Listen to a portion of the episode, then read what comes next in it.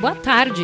Nesse segmento do Visão Libertária, vamos à nota libertária sugerida escrita por Vitor Daneskiold, revisada por Henrique e narrada por Salander.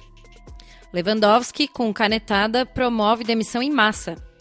O parasita Lewandowski, do STF, Supremo Tripanossomo Federal, e mais uma canetada provocou uma demissão em massa. Se você não sabe, caro projeto de contrafilé, o governo Bulbasauro editou a medida provisória 936 a fim de evitar demissões, por meio da possibilidade de suspensão temporária de trabalho ou redução da jornada de trabalho durante essa crise do vírus chinês. Porém, o juiz Eco, provavelmente inebriado com champanhe, após comer alguma lagosta, tudo isso, claro, pago por você, trabalhador que será demitido, concedeu liminar em que condiciona acordos individuais envolvendo patrões e empregados ao aval dos sindicatos. Aí já sabe, né, meu amigo? Sindicatos, que desde a extinção do imposto sindical vem capengando, viram uma oportunidade para capitalizar em cima da situação. Estão cobrando taxas que chegam até 500 reais por estabelecimento, ou 25 por colaborador, para validar os acordos. Resultado: demissão em massa de bovinos gadosos, conforme afirma o presidente da Brasel, Associação Brasileira de Bares e Restaurantes. Segundo ele, empresários estavam revendo os planos de desligamento, mas que, com a decisão do ministro, não terão como arcar com mais esses custos estipulados por muitos sindicatos Brasil afora.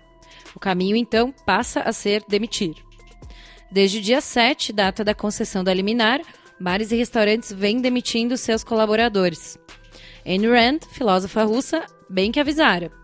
Você pode ignorar a realidade, mas não pode ignorar as consequências de ignorar a realidade. Sentenças não são dadas no vácuo. Elas têm efeitos que, na maioria das vezes, são nefastos. O ministro se põe acima da realidade dos meros mortais sobre os quais ele manda e desmanda com seus devaneios. Ele não será atingido por quaisquer que sejam os resultados desse problema o seu vencimento estará garantido, assim como sempre esteve.